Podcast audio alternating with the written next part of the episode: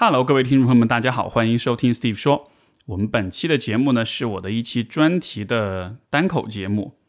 这期节目的缘起呢，是对于躺平这件事情的一个思考，但是同时也是我最近刚好结合了我读的好几本书所看到的一些文章，以及和一些来访者的对话，我觉得呃，形成了一个挺深刻的、挺系统的理解啊，关于躺平，或者说关于人。这样一个很本质的一个问题，或者说关于我们怎么样去拥有理想的自由的生活吧，大约是这样一个话题。呃，我我形成了一套很具体的思考，然后刚好在今天下午的时候坐在阳台上在想这些话题，想着想着觉得特别兴奋，特别开心，于是就花了挺多时间列了一个大纲，想把所有的这个思考的点都列出来，并且跟大家分享，而且。如果你有耐心听完的话，你会发现这是一个很很成系统的这样一个一个理解，以及到了最后，我也会提出你能够做些什么非常具体的这样一些行动建议。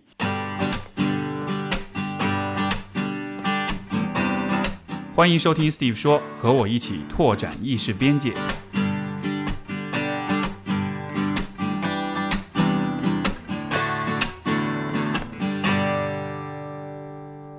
首先，我想说的、分享的一个点，这其实是来自于之前我们啊播客的嘉宾老朋友啊 Jess 和学霸猫两位翻译的那本书，就是《活在当下指南》，它的作者是 Sam Harris。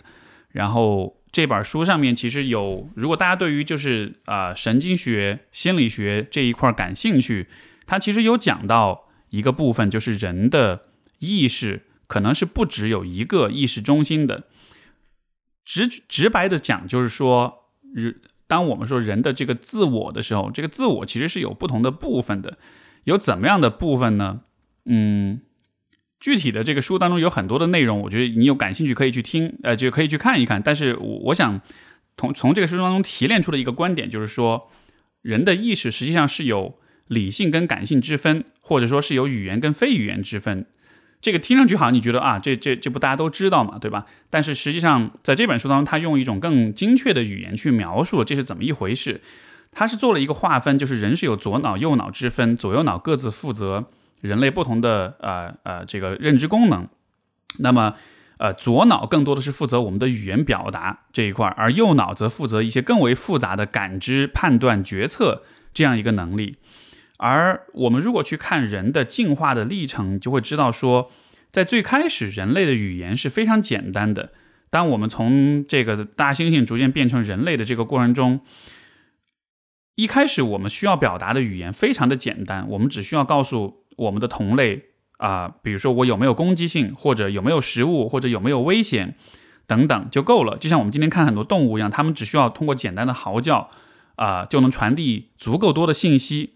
啊，通过这种声音的大小也好，腔调也好，对吧？不像今天的人类有那么复杂的语言，所以说最开始我们需要的语言非常简单。但是后来随着人类的进化、社会关系的复杂、啊生产关系的进化，就是人类需要发展出越来越复杂的语言去和彼此协作跟协调。所以说，今天我们的语言功能实际上也是人类社会关系进化的一个产物。我们今天的语言会变得越来越复杂，也是因为这是一个我人类为了适应这种进化发就是发展出来的这样一个功能，对吧？但是这地方很有趣的一点就是在这本书当中提到的，他说，呃，语言的进化可能只是一个，就是基于语言的左这个左脑的理性思维这个部分，它可能只是意意识中心的其中一个而已。在这个意识中心之外，其实是有另外的不同的一个部分的。所以他在书中其实提出一种很有趣的说法，就是说，其实人类的右脑是一个更比语言能力更更更鲜艳，就是更先于语言能力存在的一个部分。这个部分呢，在我们小的时候它就存在，但是呢，到了两三岁的时候，人类开始左脑发展出了语言功能，然后右脑听到了这个部分越来越多的说话，语言越来越复杂，所以说它就。他就变沉默了，他就不再说话了，他就把这个思考、跟思维、跟意识的这种，呃呃，这种处理过程，就相当于是让渡给了这个我们的左脑。所以说，今天我们人类比较适应的一种方式，就是那种基于语言思考和推理和沟通的这样的一个意识的部分。但是，时不时的我们还是能注意到，就是其实除了这个部分之外，是有另外一个更直觉性的、更感性的一个部分的存在的。这是这本书当中提出一个很有意思的观点。那对于我个人来说，我其实一直都很熟悉这样一个说法。呃，不过我觉得这里面非常值得去啊去 highlight 去强调的一点就是说，啊，如果我们从信息传输的带宽上来看的话，人类的语言它的这个传播的带宽大约是三十九比特每秒。这大概是一个什么概念呢？一千零二十四个比特等于一个 KB，一千零二十四个 KB 等于一个 MB。今天的五 G 手机网络下载这个的下载速度大约是五百 MB 每秒，所以你你通过这样一个数字的计算，你大约就知道人类语言的这个带宽是非常非常窄的，它处理它处理和传播的信息是非常非常有限的，也就意味着，当我们在看待我们那个基于语言的理性思维的那个左呃那个左脑的时候，它的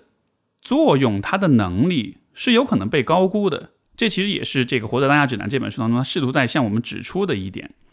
那么这地方就啊，延伸出了一个很有趣的问题，就是今天我们的社会，我们的普遍的默认的假设跟认知，都是会比较偏向语言主导的理性的，而不是那么的认同或者是重视直觉的这个部分。这个地方就想引出第二本书，也是之前我们的。关雅迪老师和陈秋帆老师都在节目上推荐过的那本书，就是《星星事》。这本书的作者 James Lovelock 是英国一个非常年长、非常资深的一个科学家，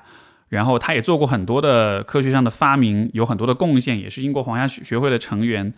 他在写这本书的时候啊，当然这个书是一个呃有关就是人类进化逐渐会将逐渐会孕育出新的物种啊，就是基于硅基的这样一种电子智能生物，就是一个非常有趣、非常开脑洞一本书。但它当中其实有一个话题，我觉得跟我们今天这个讲的非常有关系，就是有关直觉的这个部分。呃，这地方我引用其中的呃一部分的内容，他说。啊，这个大概是在二十一页哈。他说，在语言和文字产生之前，人类与动物都凭直觉思考。假想您在乡间散步的时候，不知不觉走到悬崖边上，悬崖是那么的高陡，呃，以致再走几步就肯定摔死。在这千钧一发的紧急关头，你的大脑会在几毫秒内分析眼前的情况，并且做出本能的预警，使您停下脚步。最近的研究发明，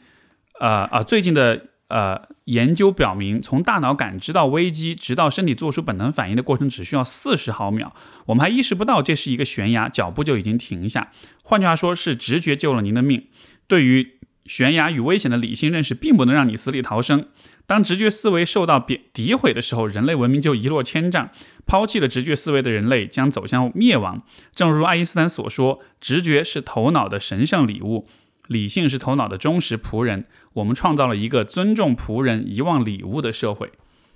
这是其中一段，然后还有一段，我也想再分享。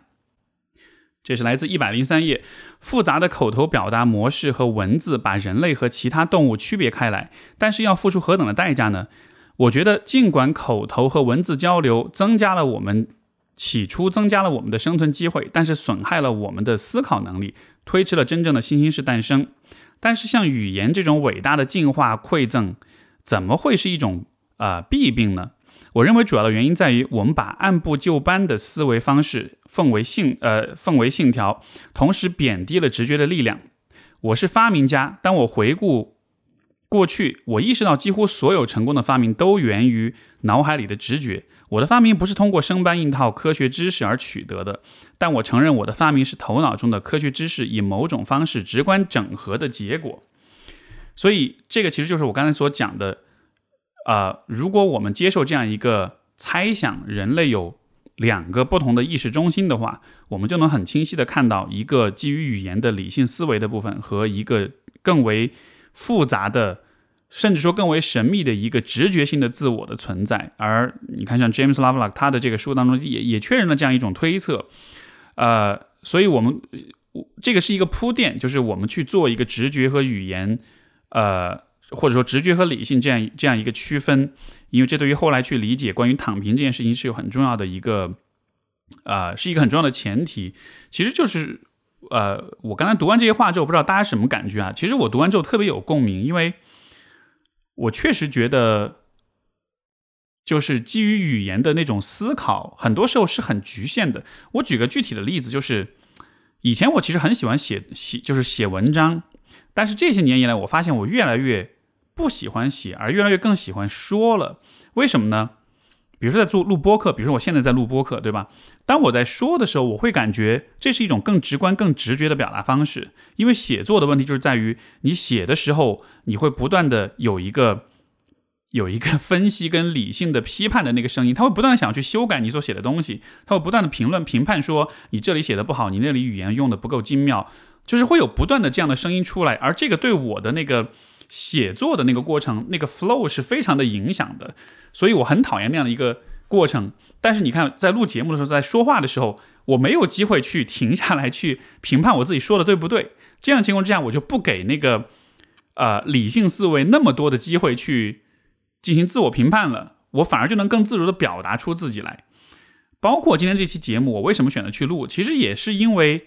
我就是直觉上，我感觉我特别想要聊今天这个话题，因为我觉得这 最近的这些思想思考上的发现特别的重要，特别有价值，所以才想去分享。所以就是这种呃理性跟直觉之间的这种拉扯，其实生活中很多地方都是存在的。那么这做好了铺垫了，我们把理性和直觉这样一个区分，在一定程度上证明了它的存在，证明了它的合理性。那么我们再来说说躺平，躺平实际上。是为什么我们的标题是说是一种胜利，对吧？躺平其实就是理性败给了直觉，但是呢，这不意味着你的直觉就真的胜利了。我我我具体我我可以通过心理咨询的案例去解释一下，在咨询当中，很多时候我们都会处理有关抑郁的这个问题。当然，抑郁产人们产生抑郁。的这个结果，它的原因可能非常复杂，一千种一一千个抑郁抑郁症病人有可能有一千种不同的原因，但是比较常见的一种问题，就是我们会看到一个人，当他没有办法活出自己的时候，当他没有办法做他想做的事情，选择他自己想要的人生道路的时候，他就会抑郁。我经常经常听到的，包括我们之前听众来信，很多来信，大家如果记得的话，都是这样的，就是一个人他，比如说他他不喜欢他的专业，他不喜欢他的生活，包括他不喜欢他的婚姻。但是呢，他又因为各种各样的原因不得不去选择，最后的结果就是你会在这样的状态之下越来越糟糕，越来越抑郁。所以，躺平在某种程度上其实也类似，就是那那是我们对于自己生活某些方面不满足、不满意之后所做出的一种反应。所以，虽然看上去躺平，今天有的人会说躺平是一种反抗，哈，那在我看来，我觉得那不像是一种主动性的反抗，那更像是一种被动的一种。啊，它其实跟抑郁有一点像，它是一种心理问题，而心理问题往往反映的是社会问题，所以它更像是一种反应，一种 reaction。那么，在躺平的这个过程中，理性败给了直觉。我认为理性必然是会败给直觉的。为什么这么说呢？你看，我们前面已经讲了，就是这个基于语言的理性部分，它其实非常简单，对吧？它要处理的任务非常的、非常的相对来说非常的简单，每秒钟三十。三十九比特的这样一个信息传播，就它就是这个部分进化出来，它的功能无非就如此，它的设计出来的目的无非就如此。在这样一个情况之下，相比于我们的直觉，就是人人脑的这种复杂性决定了它的功能，它的算力是非常非常强大的。在这个强大的直觉面前，理性当然就是必败的。那么，如果你不相信这点的话，其实现在立刻有一个小小的练习。啊，一个问题，我可以去问你，你立马就会意识到，确实如此，直觉确实比理性要复杂很多。啊，这个这个这个问题是什么呢？就是如果回顾一下你人生中做过的最好的选择，你去看一看那些选择，多少选择是由你的理性做出的，多少选择是由你的直觉做出的。那呃，我我经常在这个咨询当中也喜欢问我的来访者这个问题。我也问我自己这个问题，我我得到的答案，虽然我不敢保证每一个人都是一样的答案，但是我得到大多数的答案都会告诉我说，他们这辈子做出的最重要的、最好的、最正确的人生选择，其实往往都是由他们的直觉做出来的。啊，包括我自己也是，比如说，当你选择出国、选择读心理学、选择做自由职业，包括选择做播客，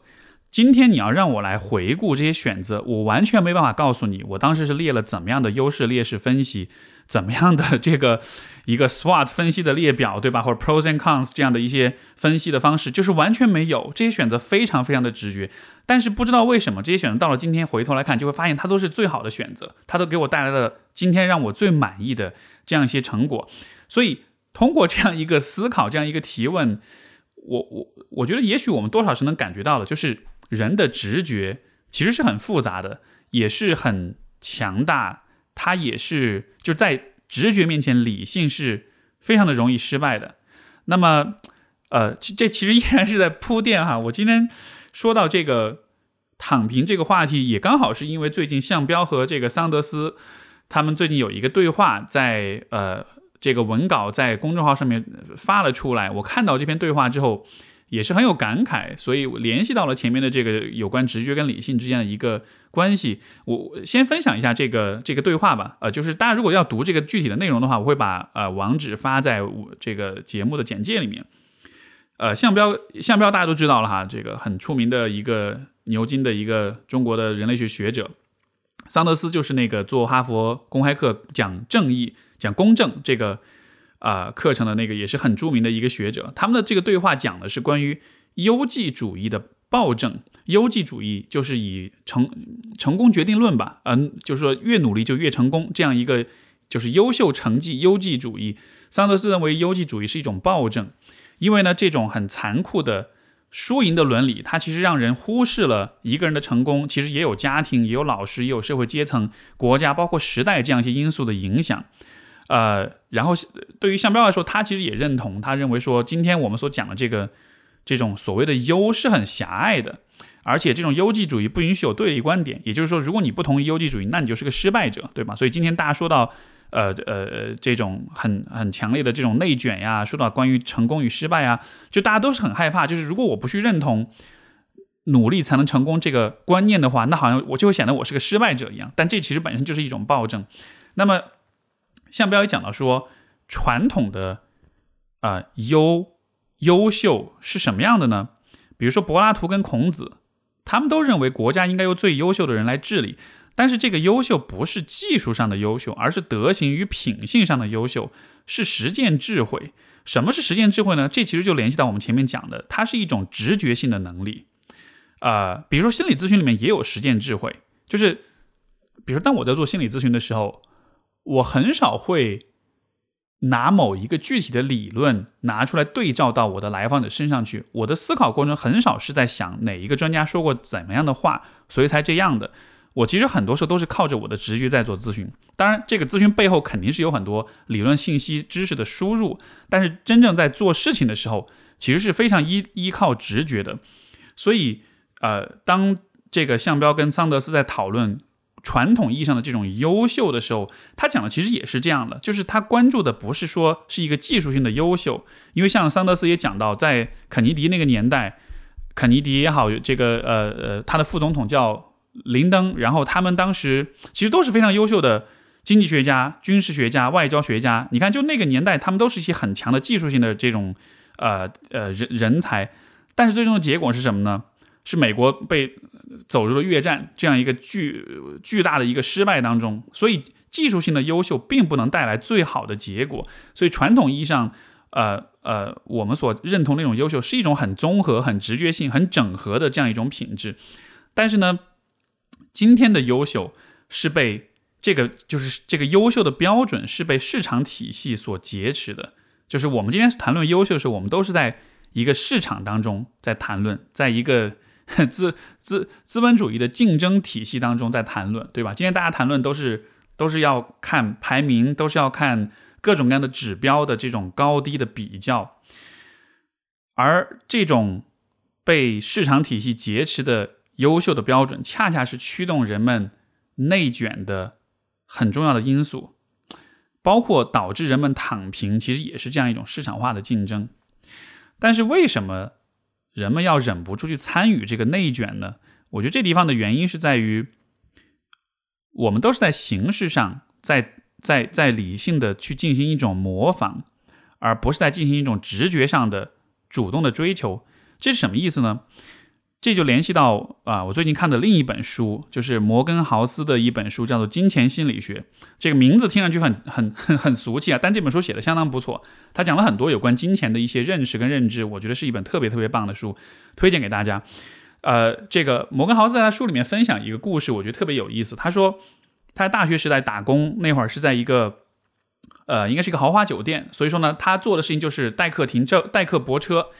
就是当这些有钱人们开着他们的豪车过来了之后，他就会呃把钥匙给他，他就会帮忙去去去停车。然后有一天他就意识到，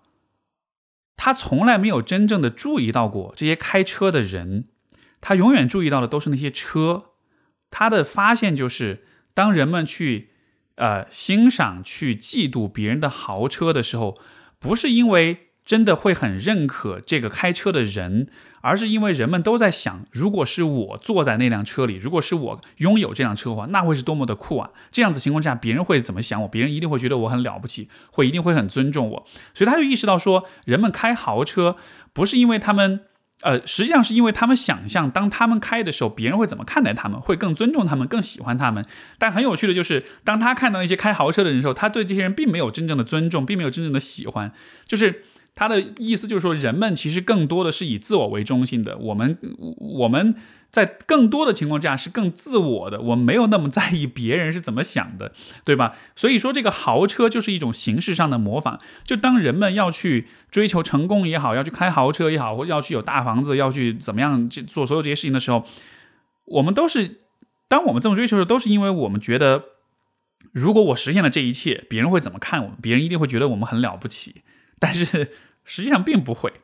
呃，这种形式上的模仿，我再举另外一个例子啊，就是也我觉得也很有意思，就是当我们说到比如说婚恋关系的时候，当我们说到结婚、谈恋爱、结婚的时候，其实很多的有关亲密关系的仪式，我们也是在理性的去模仿。就是你看，比如说要表白、要求婚、要有婚礼啊，就是很多很多的这些形式。当然，这个这些形式本身，它当然有它的价值所在，包括。呃，发自内心愿意做这些事情的人，他当然也可以去，可也可以去做。我也我自己也做了，我并不反对这些事情。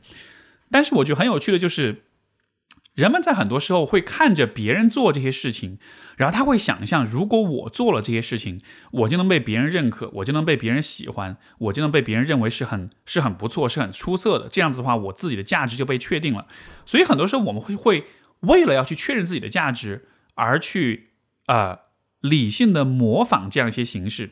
这带来了一个很有意思的结果，就是当你跟一个人约会谈恋爱的时候，有的时候我会发现一个很有趣的状况，其实两个人在内心根本就没有到那一步，我们根本就没有到谈婚论嫁的阶段，或者我们跟这个人根本就没有到能够相伴终生这样一种很成熟的、很确凿、很确信的心里很有底的这样一种感觉，但是我们就忍不住要去想关于。结婚的问题，对吧？你就会发现两个人的内心并没有到位。呃，人真正走入婚姻，以前我们经常有很多人都会时不时都会问我这个问题啊，就是到底人到了什么时候才会愿意结婚呢？什么时候才该结婚呢？跟一个人走到什么 样一个地步才能够结婚呢？我以前也有这样的困惑，但直到到了有一天，我自己的内心的感觉是。我觉得我的人生阶段的和发展，我的成熟度真的到了那个时候，我真的愿意结婚了。就好像是人的内心开放到了一个打开到了一个能够结婚的时候，这个时候一切都会很自然的发生。但是当你内心还没有到那个部分，当你的直觉性的自我他还没有到这个愿意主动的自愿的走入婚姻的时候，这个时候你做所有的仪式都是没有用的。这些仪式只能是一个理性模仿的结果，但它并不能让你。真的在这种仪式当中获得那种快乐，获得那种满足感。所以说，很多人结了婚，你看今天很多人这个，呃，这个比如说离婚率特别的高，对吧？呃，现在现在大概很多大城市的离婚率都是超过百分之五十了，就是一年有一百对新人结婚，就五十多对呃这个已婚的夫妻在离婚。就为什么离婚率这么高？有很多的原因，但其中一个原因，我觉得也是因为。人们今天总体在生活的各个方面都在进行内卷，而内卷的本质就是我们在形式上再去做一种理性的模仿，但是这些事情都不是我们自己真正想要的，因为我们是在被我们的优秀所谓的优秀跟成功的这个评判标准是被市场体系给劫持的。那么，很经典的一个故事，其实就是从小到大，啊，尤其在小的时候，很多很多人在小的时候，他们的父母都会对他们有很多的这种要求，而这种要求恰恰就是那种所谓的狭隘的那种要求，这种要求也都是语言主导的理性层面在逼迫你要你去做一些事情，让你觉得只要我做到了这些事情，我就能够。开心，我就能够满意，我就能被人尊重跟认可，对吧？呃，不管是关于婚恋也好，还是关于成绩也好，还是关于学业发展也好，就是我们会有很多的这样一种影响，所以，所以就好像是在这个语言主导的理性层面，会形成这样一种对优秀的这种渴求，而这恰恰也是让我们在成年之后忍不住要去参与内卷的一个很重要的因素。可是同时，我们也会看见。人在从小就会有一个直觉方面的，就是有一个直觉的自我，而这个直觉的自我会一直都存在。很多人的成长故事当中都会有，小时候很喜欢做些事儿，很擅长做些事儿，不管是唱歌跳舞，还是画画，还是各种各样的这个对各种各样奇奇怪怪的事情的那种兴趣爱好，对吧？每一个人小时候都会有这样一些很独特的，就是没有人教过你，你天生就感兴趣的事情。这其实就是直觉自我存在的非常重要的一个证据。成年之后呢，我们更多去参与那种，就是说，如果小的时候你的这个直觉的自我没有得到很好的关注跟重视，父母没有注意去培养他的话，那么这个部分就会越来越弱。而成年之后的你，你的意识就会越来越偏向那个理性的、基于语言的那个那那一个部分。而那一个部分，他最喜欢做的一件事情就是形，就是在形式上去模仿、去比较、去计算。包括那一个部分也会努力的说服你的直觉，这是对的。当今天我们在内卷的时候，就好像是你的理性在说服你的直觉，你应该去做这个竞争，你应该去做做这个赢家。只要你赢了的话，你就会很满足，你就会得到所有人的认可跟爱，对吧？但是 实际上这样的事情时间久了之后，就是直觉自我还是很厉害的。他虽然一直被在很多的心理咨询案例里面，我们都可以看到，他虽然一直被打压，虽然一直被否定。但它就是一直都存在，而且一直都没办法被改变。所以，当今天我们说躺呃，在内卷的过程中，有一天你受不了了，你要躺平了，这就是为什么我认为躺平是一种胜利。这种胜利就是你的理性是想方设法的说服你的直觉要去参与这种竞争，但最后你就是不行，你心里面就是很不舒服，然后你选择躺平。所以这，所以所以这这算是一种呃胜利吧，但是它又是一个很无奈的胜利。为什么这么说呢？呃，其实就是因为躺平并不是一个发自内心的由你的直觉自我真心去追求的一种结果。呃，这个我后面再去会去讲哈。不过这个地方我想也再去分享一个，呃，在咨询当中经常有人会提出的，就是关于这个理性自我这种焦虑的这个问题。很多人都会说很讨厌自己。没有效率、无所事事，或者是比如说周末在家里，明明是该休息的时候，但一定要看点什么书，一定要看点什么 TED 的视频，听点播客，做点有建设性的事情，对吧？就好像这样子，时间才没有虚度。就我们特别特别害怕，嗯，自己做的事情是无意义的，是没有价值的，是没有让自己变得更好、更成功、更厉害、更有学识的。这其实也是典型的哈，这个内卷的一种症状，就是。啊，我们不允许自己有放空的时候，不允许自己有无所事事的时候，就好像一切都是要为某一个特定的目标去服务。为什么会这样呢？如果我们像如果来访者跟我讲他这样的一个状况，我们回顾了他的成长经历，就会发现，其实往往都是因为从小父母对他要求就会很高，就会就会给他灌输一种很狭隘的一种优秀的概念，你一定要做到这些事情，你才能够怎么样怎么样。所以你形成这样一种习惯之后。你会，你把这种，你把这种比较的这种压力给内化了之后，你就开始自己会批评你自己，自己会逼迫你自己。我们在咨询当中，前期经常会做的事情，就是去帮助来访者看清楚他的父母其实是很狭隘的，他给你描绘的那种优秀、那种成功、那种人生的理想，很多时候其实是他自己的狭隘和他自己的人生的缺失，嗯。所导致的，包括这当中也有很多是父母不理，他不懂怎么去做好的父母。像我们前面讲到，如果你的那个如果是好的父母，他是应该看见小孩子是有一个直觉的自我的，而这个自我才是更聪明、更智慧，以及更有可能做出好的人生选择的这样一个部分。我们前面已经论证过了哈，就是。比如说，这个直觉自我能帮你做出很多正确的人生选择。就是聪明的父母，或者是有有有有有经验的或者有智慧的父母，他应该更多看是这个部分。但是很多父母不看这个部分，他更多是拿外在的一些标准来要求孩子。所以在心理咨询的前期，我们会花很多的啊功夫去理清这一点，去帮助来访者看明白说，OK，其实你所接受的这些要求，都是一些很狭狭隘的一些要求。你需要建立起自己的独立思考跟自我的这种自我价值的这种判断，不要再被那种焦虑推着走。因为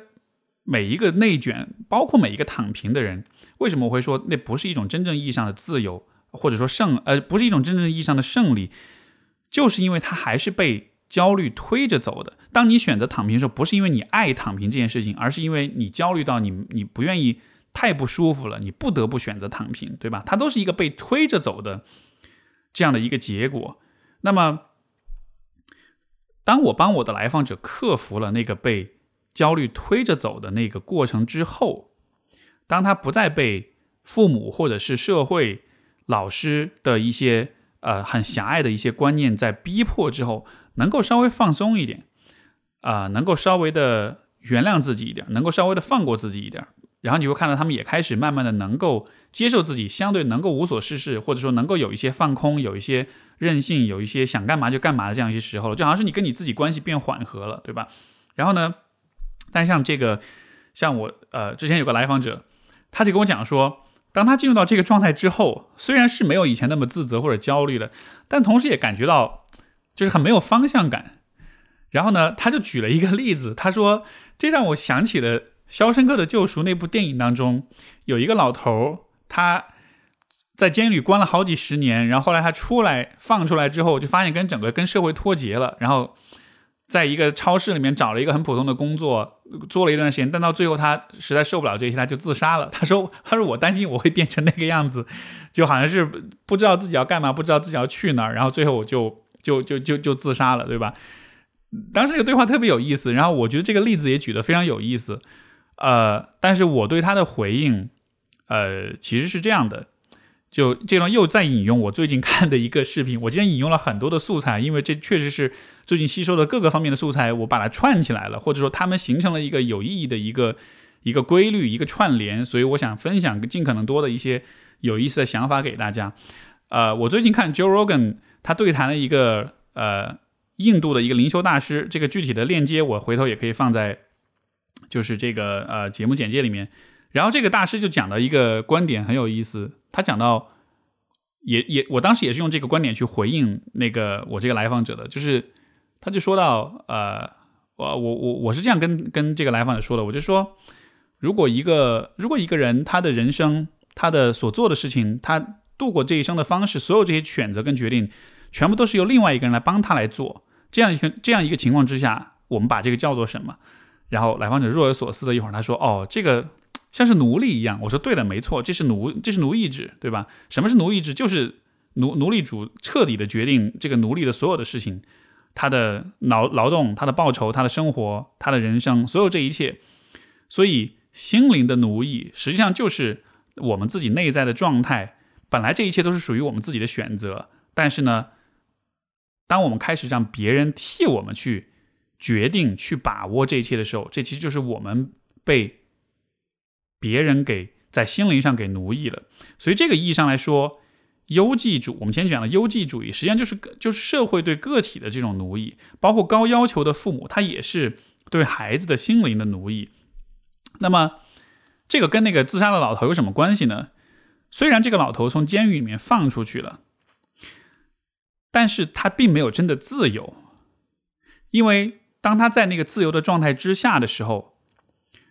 呃，他他确实就说年纪大了，脱离社会了，什么这些都是客观的现实。但是正是因为他让这些客观的现实替代他去决定了他的人生的方向，所以他选择了自杀。就是那个自杀其实也不是他自己想要的一个选择，也是因为当时那个特定的情境逼迫他做出这样一个选择。所以，所以很可惜，就是当然这是一个虚构的故事啊，这个老头的这个这个经历，但是从这个意义上来说，他最后的选择也不是自由的，他在生理上，在在物理上他是自由了，他出狱了，但他在心灵上并没有获得自由，而是选择了自杀这样一种很不自由的结果。也也同时就是联系到我前面我会为什么会说躺平是一种无奈的胜利，就看上去好像是一种胜利，确实是在在在在直觉和理性的平衡上面，确实是啊，直觉获得了胜利。他以这样一种方式。要求理性强迫他放弃之前的那种自欺欺人的那种选择，但问题是这并不是真正的自由。怎么去摆脱这种奴役？怎么怎么去获得这种自由呢？其实《肖申克救赎》这个电影就是一个非常非常好的例子。呃，主角这个 Andy 对吧？他是呃因为法院的误判判了他无期徒刑，然后最后进到监狱里面。如果你我相信大大多数应该看过这个电影啊，如果你没有看过，我推荐你先去看。看完之后，你再来听我这段讨论。就是如果我们从自由的角度去考虑的话，你会发现这个主角他在这个电影里做的所有的事情，都是他自己想，都是他自己愿意去做的事情，而不是因为啊某种怨恨的反应，或者是某种反抗。因为你想，他被这个冤屈了之后，关到监狱里无期，对吧？在监狱里面也有各种各样的。这个很反人性的事情发生，在这样一个情况之下，人们其实最本能的反应是什么呢？应该是有很多的怨恨、很多的愤恨的不平、不满，对吧？就这些才是大家觉得应有的一个反应，但他并没有这样，为什么呢？如果你怨恨的话，那不是因为你真的想，那那是因为你所处的环境让你这样去做，逼迫你这样去做了，所以你才怨恨。所以在这个意义上来说，它其实也像是一种。心灵上的奴役，就是你自己的内在的情绪、你的想法、你的状态是被外在的因素所左右、所影响的，所以说你才会有怨恨，所以说你才会有不爽，包括所以你才会躺平，对吧？从这个角度来说，躺平也是一种心灵的奴役的结果。你让外界的因素替你做了这个决定，让你要去做躺平这件事情，而不是你自己发自内心的去想。你看这个，呃呃，这个 Andy 在。电影当中，我印象特别深的一个事情，就是他有一天，他突然决定在这个通过喇叭去放音乐，对吧？这个桥段大家应该都记得。然后你音乐一放起来的时候，所有人都看着喇叭都着迷，好久没有听到音乐了，哇，每个人都好开心。他最后被暴打，然后被关禁闭，有很多很多的处罚，但你看他一点都没有后悔，一点没有不开心。为什么是这样呢？其实恰恰就是因为他想这么做啊。他想要自己听音乐也好，他想要让大家都听音乐也好，他觉得这件事情是他喜欢的，是他认为有意义的事情，他就去做了。他做完之后，他也一点都不觉得 有什么不开心的。所以，虽然，所以这个这个《肖申克救赎》这个电影，它其实就是对关于躺平的一个巨大的隐喻。就是这个主角虽然他身处在监狱当中，但他其实是所有整个监狱当中最自由的人，而。这个隐喻对于我们来说，就是其实社会也像是一个监狱，对吧？当然这个话说的有点夸张啊，但是按照向标的说法来说，内卷是没有退出机制的。从这个角度来说，那确实也是个监狱。那么社会是个监狱，内卷就是服刑者们的怨恨和苦恼，对吧？就是我被关在这里，我在玩这个游戏，我不得不玩，我很不爽，我很不开心，我有很多的怨恨，有很多的苦恼，有很多的苦闷。躺平是什么呢？躺平其实就是你说服你自己不要去烦这些事情，不要去苦恼这些事情，就是有点像是就是，如果你被关起来，你就你就说服自己去接受，哎呀，那就那就那就那就那就这么混日子吧。这看上去确实像是一种胜利，但它并不是最终的胜利，因为我们一直在讲，就是它是一种无奈的胜利，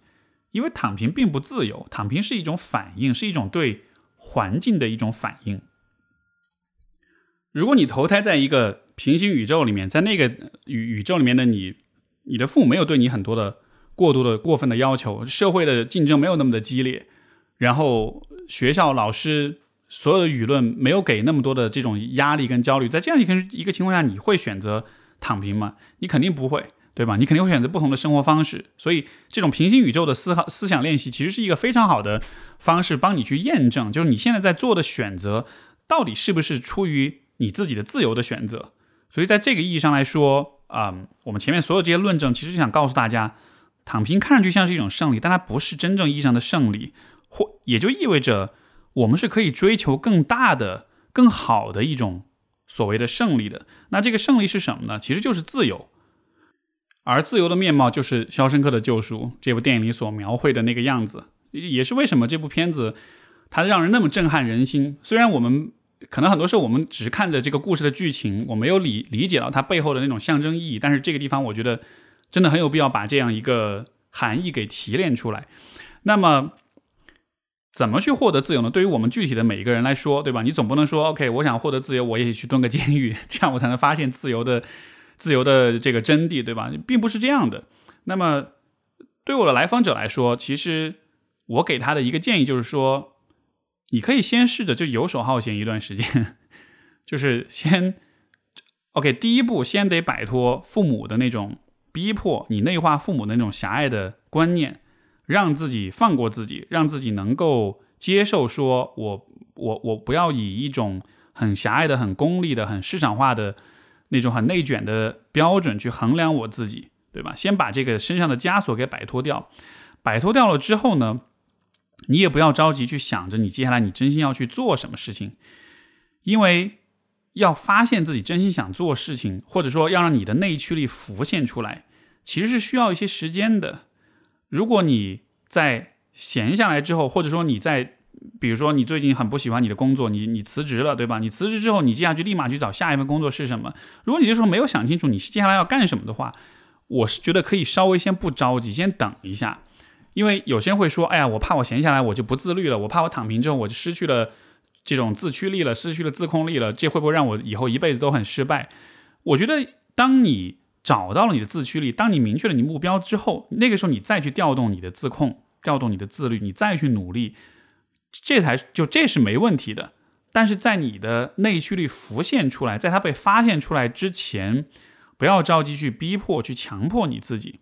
像我跟有有一个来访者去聊到这个问题的时候，他其实就这样一个状态，就觉得说最近好像也比较闲，也比较放过自己，不会特别的卷，不会特别的焦虑，嗯，但是也不知道自己要做什么。我就问他说：“哎，那你最近有开始呃，有有有有有做些什么呢？”当你闲着的时候，你有什么事情是自己慢慢的觉得我还是有点想去做的？然后他又告诉我，哦，其实有蛮多事情的。他开始画画，他开始做这样那样的一些兴趣爱好。他告诉我这些事情都是其实从小一直想做，但一直觉得不是什么正事儿，所以说就一直就没有去做。但是到最近开始就觉得，嗯，可以重新捡起来了。你看，这其实就是很好的去发现自己真心想做事情的一个过程。当然，我不是说他就应该去做画家，就是这个逻辑没有那么简单。但是问题就是。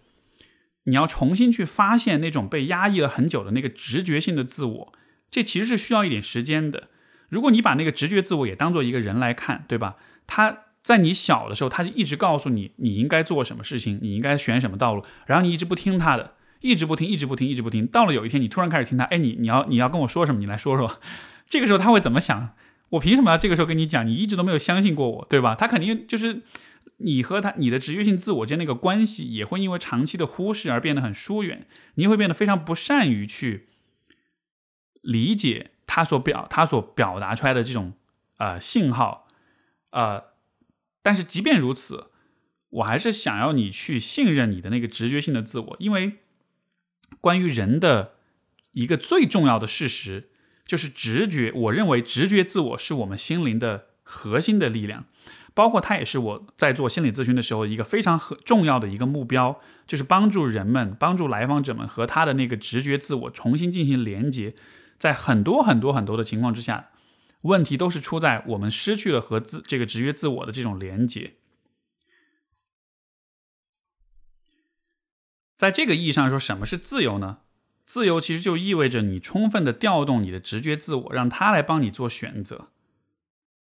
就这个话，你可以品一品啊。就是当然，自由的定义有很多，但是我觉得从心理的层面来说，这其实就是自由的含义。因为反过来讲，什么是不自由呢？就是你忽视你的直觉自我，你让你的理性的自我去告诉你什么是对的，什么是好的，什么是有价值的，对吧？不管是嗯一个形式上的婚姻，一个一个形式上的好工作、大房子、车，这些都是你的理性自我告诉你自己，说服你自己去。追求去选择的，但是，但凡它不来自于你的那个直觉自我的话，我就认为它是不，它它不是一个自由的选择。包括为什么躺平这件事情也是，因为在直觉上来说，人们不会主动追求躺平这件事情，它不是一个人生理想，对吧？所以它看上去像是一种胜利，但它并不真的自由。那么，我们需要去重新和自己的直觉自我建立啊这种联系，重新去熟悉它。我们前面讲到，如果你之前一直去忽视跟压抑这个部分的话，你要重新熟悉它的话，这确实是需要花一点功夫的。呃，而且它的怎么说呢？就是这种直觉的表达，它确实不像理性思维那样是用那种按部就班的、很具体、精确的语言来表述、来表达的。所以说，就像是我们得重新去学会去聆听你的直觉自我的表达一样。这一点怎么做到呢？这地方要提到另一本，我其实以前提过好好多次的一本书，就是《炼金术士》，或者叫也翻译叫《牧羊少年的奇幻之旅》。我也多次讲过，这是我对我影响非常大的一本书，甚至说是我个人的像是圣经一般的一个存在哈。呃，因为这本书确实是在我很小的时候就就给我开启了这样一个对直觉、对呃心灵、对灵魂这样一些内在神性这样一些概念的一种啊，像是一本一本启蒙的小说吧。它当中也有一些非常优美的一些部分去讲，呃，关于心灵的这个问题。那我刚刚我们说到怎么去和自己的这这个内心和自己的直觉自我进行对话，这地方我就想分享一段这本书当中的啊一个部分，就是我读给大家听啊。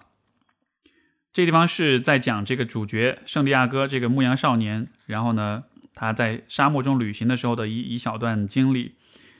他的心灵安静了整整一个下午。那天晚上，男孩睡得很沉，而当他醒来以后，他的心灵便开始向他讲述那些源自世界灵魂的事情。他说：“所有那些将上帝置于心中的人都是幸福的，而这种幸福能够在沙沙漠中的一粒沙子上发现，就像炼金家所说过的那样。因为一粒沙子虽然只是宇宙万物中的沧海一粟，但为了创造这一粒微尘，整个宇宙花费了上百万年的时间。”世界上的每一个人都有一份宝藏在等待着他去发现。他的心灵说道：“我们人类的心灵很少说起那些宝藏，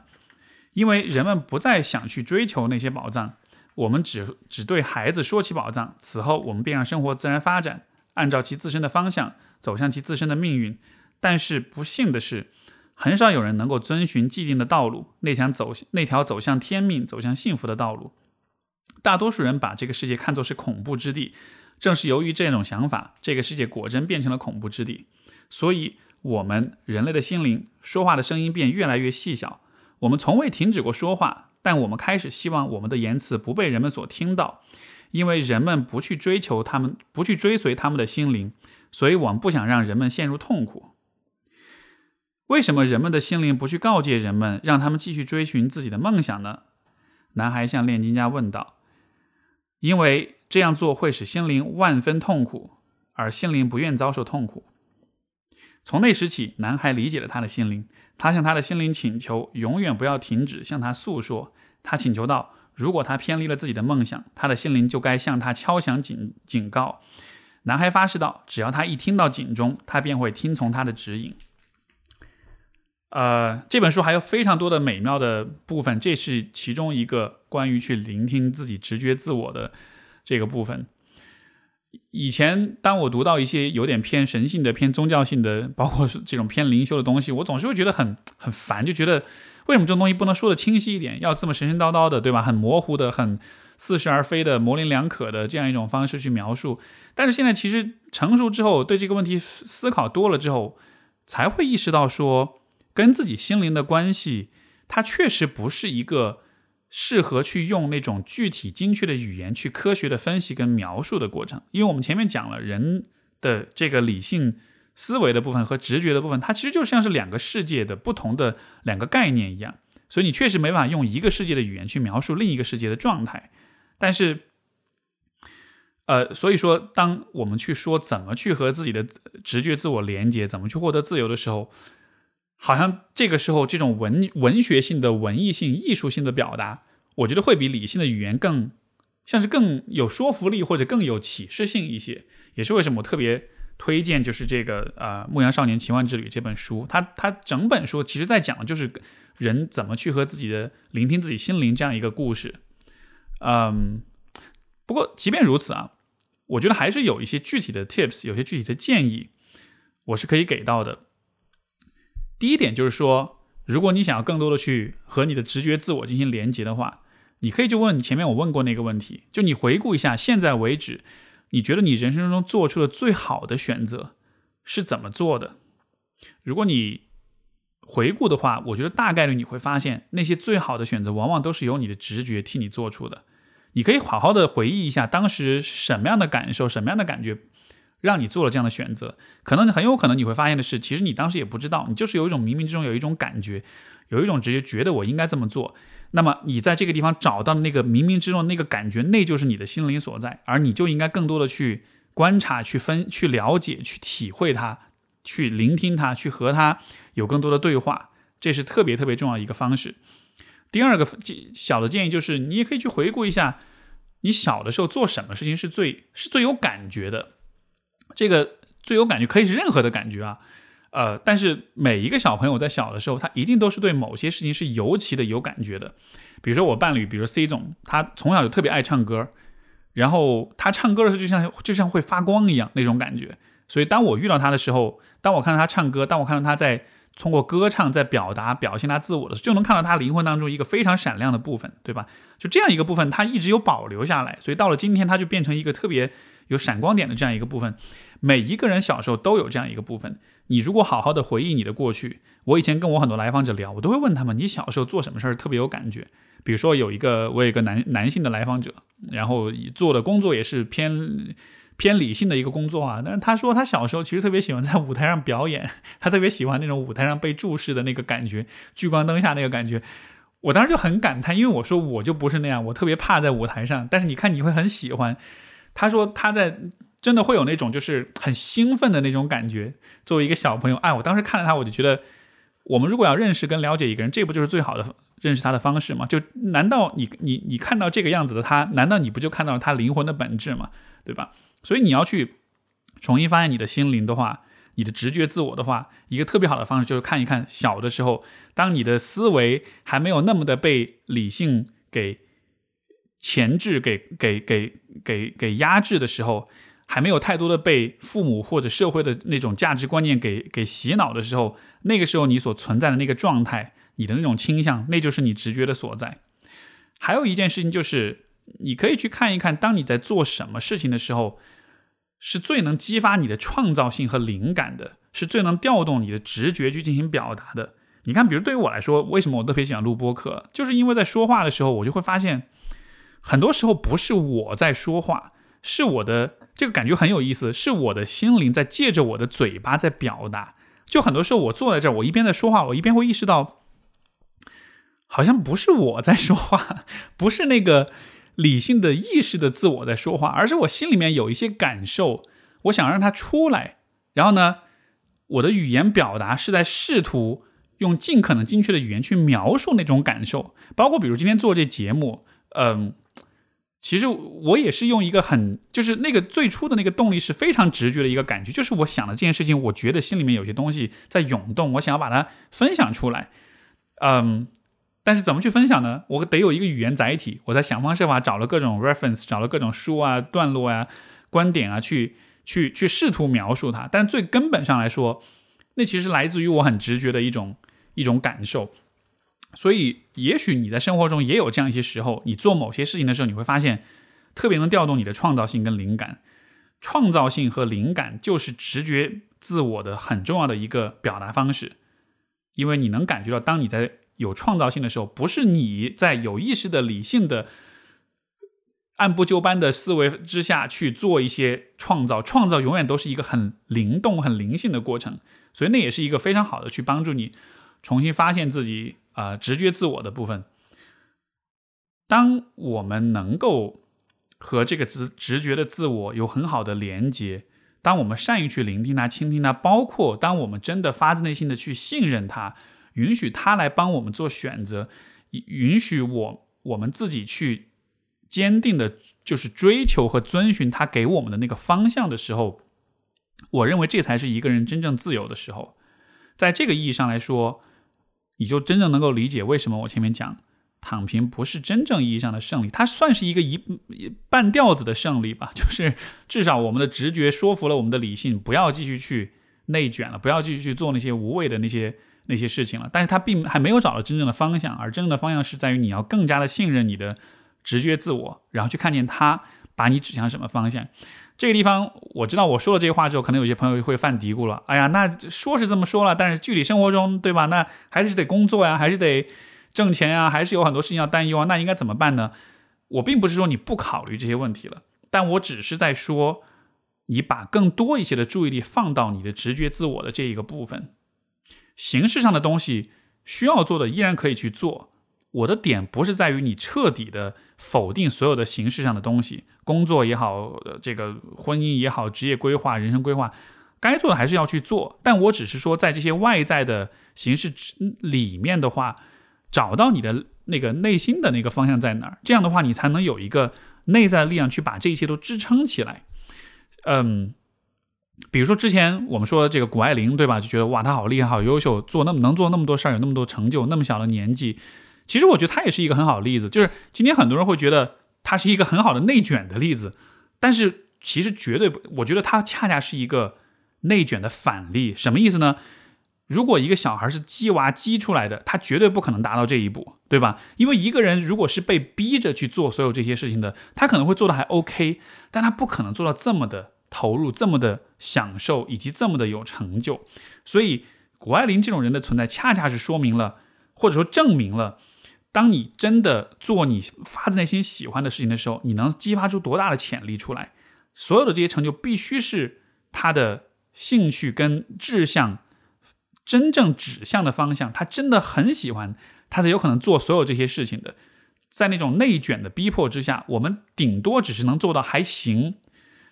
不可能那么的有强烈的渴望跟动力。也是为什么基于这种外界的焦虑跟比较。跟这种内卷的压力来规划人生，在我看来，我不是特别看好这样一种方式。它确实能带来初步的，能带来一些成就，但是这样一种方式的结果是非常的消耗。这大家很多人也也了解啊，非常的消耗，而且呢，非常的经不起挫折。就是一旦出现了什么意外，出现了什么挫败跟损失之后，你会很快的放弃，你会立马一蹶不振。所以从这个意义上来说，呃，如果你现在处在这种状态之下，我觉得还是非常有必要去。看一看，不是只看如何退出内卷，而是要看怎么样去连接直觉的自我，找到你自己心里面那个力量。嗯，快一个小时了，我我知道我这唠叨了很多东西。其实我试图在做的就是想要去描述一种比躺平更好的、更自由的一种道路。而这种道路的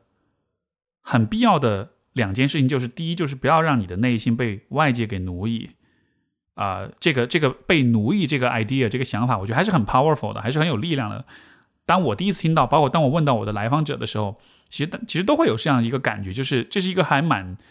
怎么说呢，蛮振聋发聩的一个提问的。然后啊，我们在不知不觉当中会被很多很多事情给奴役，但是我们自我、我们的内在啊，应该是由我们自己去负责，而不是让别人来替我们做决定。这是第一件事情，第二件事情就是我们刚才一直在讲的，你要去信任你的直觉的自我。我们今天有花很多的时间去从科学、从心理学上去，包括从这个项标的讨讨论当中去论证，就是直觉的这个部分。哦，不是，不是说错，从这个 James Lovelock 的这个书当中去论证直觉这个部分，它是很重要、是很有价值的。但是今天的社会当中，我们非常的。忽视这个部分，因为整个社会是趋向于所谓的理性化的，趋向于市场化跟理性化的。我们都是用一个非常狭隘的方式来看待人性、看待人心，而这也是我作为心理咨询师一个呃特别无奈的一种发现。因为我们的工作恰恰就是需要让大家重新去发现这个啊直觉性的这个自我。所以怎么说呢？反正说到说到这地方为止，我也有点忐忑啊，就是因为我这些想法也是。呃，我我也大概列了一个大纲，但是实际上我想表达这些东西，就像我前面讲的，它是一些来自内心深处一些很渴望，呃，释放出来的一些一些涌动，一些一些能量。嗯，我不确定我有没有很精确的表达好这一切。本来我是想写篇文章，但是我后来觉得写文章的话，这事儿可能写到一半我就会写不下去，因为那个理性的自我会不断的进行自我批判跟自我修改，到了最后我会很挫败，然后就放弃了。但是我确实觉得我很想要。把这些想法跟大家分享，所以，嗯，我知道要信任自己的这种直觉的感受很难哈。就像我自己做节目，你看聊到最后，我还是会怀疑自己会不会这节目录的不好，没有说的很清楚。但是我也在，我也是在打个赌，就是如果我能从自己，就是如果能 speak from my heart，能够从我的内心深处很坦诚的表达的话，即使这话说的不是那么的顺溜，那么的顺畅，依然是能够触动到一些人的内心的。所以。这种自我怀疑始终都会有，毕竟我们的语言，我们的左脑是很强大的，这种这种自我审视的这种习惯一直都会有。但是无论如何，我觉得还是鼓起勇气去做这件事情，去把自己内心深处的那种那种渴望表达的那种那种感受给释放出来，然后。如果有幸能得到大家的确认跟认可的话，我也会觉得很开心。或者你也不用确认我了，这这这看大家的自己的感觉如何。我就给我真实的反馈很重是很重要的。但是对我想表达的意思，其实就是说，